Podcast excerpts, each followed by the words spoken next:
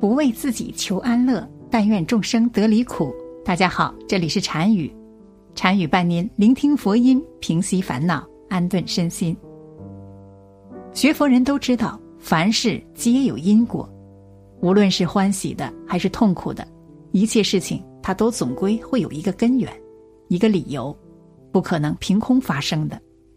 从事物表象上，我们比较容易看到这些根源和理由。比如，我之前看过一些关于意外的视频：一，有一对男女朋友在路上走，突然一辆车开过去，从车上飞出一个轮胎。直接砸男子头上，男子当场倒地，据说之后是死掉了。这个故事的表象原因是，开车人没有把轮胎固定好，由于车速太快，轮胎被甩了出来，好巧不巧直接撞击男子头部。但是当时路上还有其他路人，为什么轮胎飞出过程中唯独只伤害到这个男子，其他所有人都完全没有祸及？连花花草草都没事儿。二，有一个人由于突然头痛难忍，去医院检查，发现其脑部全部都是寄生虫，于是动手术一一取出，非常危险。这个事情的表象原因是，因为此人非常喜欢吃烧烤，常常吃，所以感染了寄生虫。但是，喜欢吃烧烤、常常吃烧烤的人多了。为什么会因此感染寄生虫的人只有少数呢？类似这样，科学好似可以做出解释，但若经过更深入的推敲后，往往会觉得还是无法解释透彻。为什么会这样？因为科学只能解释表象原因，它没有办法深入因果。这个世界一切众生在生命中演绎的故事。都是彼此因果的产物，环环相扣，好似贪吃蛇，头尾呼应，源源不绝。因果，并不是宗教的产物，而是生命的真相。只有宗教将它说明白而已。有很多学佛的大师，或者可以看到因果的神通人士，都对很多疾病的因果问题做过查看，比如。有个尿毒症患者，在某一世还是小男孩的时候，因为贪玩，看到一个小土堆上有一个小洞，正好尿意来了，这个小男孩就往上面撒了一泡尿，正是这一泡尿淹死了成千的蚂蚁，蚂蚁的生命也是命，这就是杀生，不管你是有意还是无意，杀的是人还是所谓微不足道的小蚂蚁。杀生都是罪业，在未来果报成熟的时候，就会引发相应的问题出现。比如这个患者就生了尿毒症。也许这个人这辈子都还是规规矩矩的，没做过什么特别说得上来的坏事，但是过去世做的错事不会因为一个轮回、一次生命的终结而抹去痕迹，因果会忠实的记录下这一切，保留于宇宙中。发作于我们的轮回里，这些事情在当时看来，本事大，人们能奈我何？但是在很多个轮回后的今天看来，就是活该，多拿的都要吐出来，凶财进就要痛苦的出。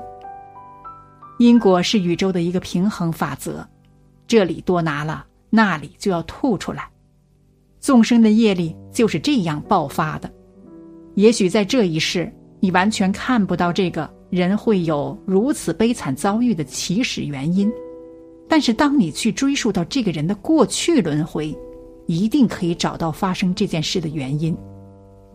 有一个电视剧节目叫《传奇故事》，其中有一期节目是这样的：有一座小城，有位幼儿教师是单亲母亲，带着幼小的女儿与外公外婆一起生活，日子清贫而宁静。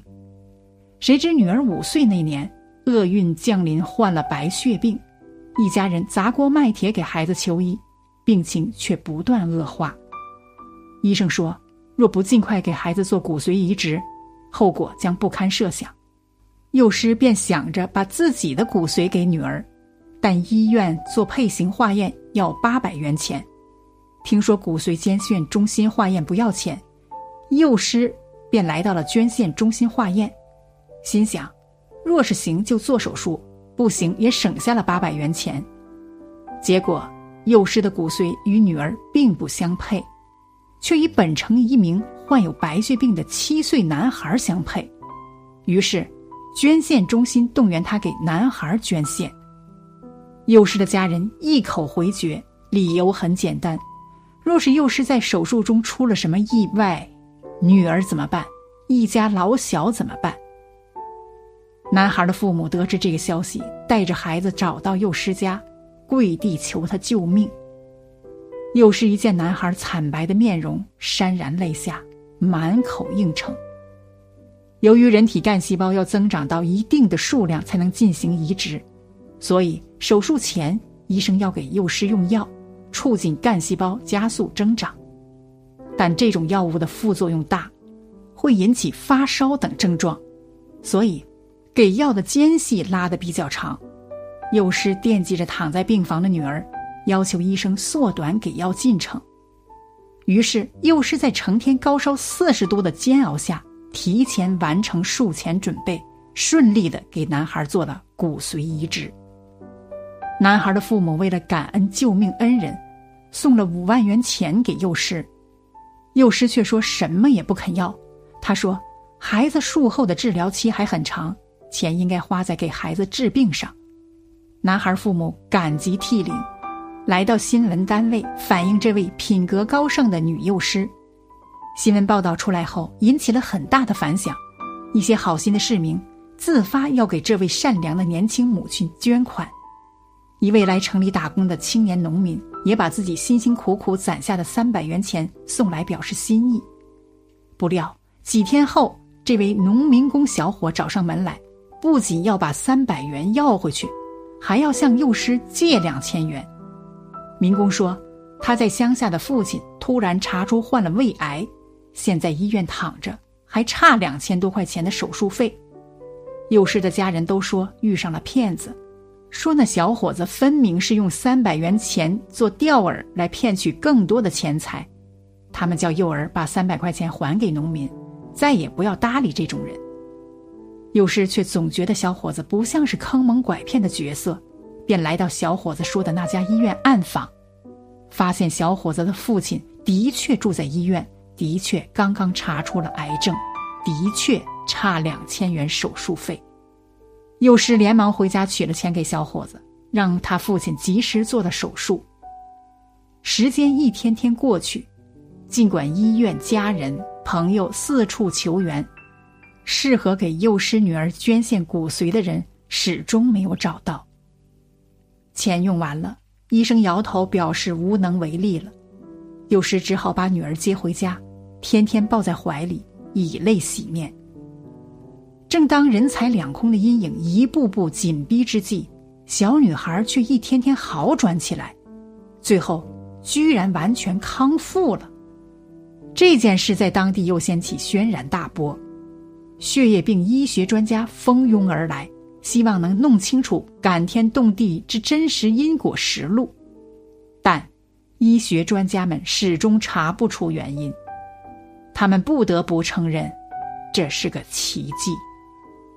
因为小女孩得的那种白血病，即便做了骨髓移植，也只有百分之五十的生存率。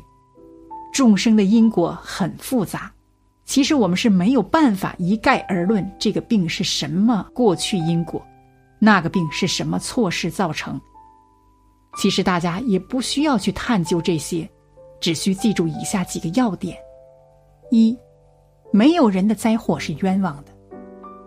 如果它发生了，就都是本该发生的，都是自己过去做过的错事造成，如今受到惩罚就是报应来了。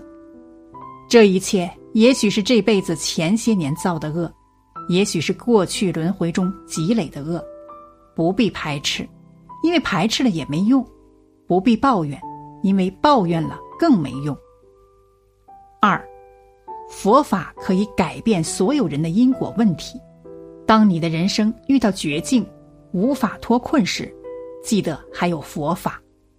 只要你肯如法修行，将心真正的调整到坚信佛法的地步，然后努力去修正自己，努力去念经、持咒、做足修行功课，让自己内心善良光明起来，你就一定会好起来。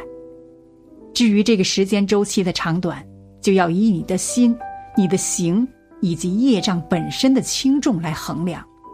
但是，只要坚持去修习佛法，一定都会好起来。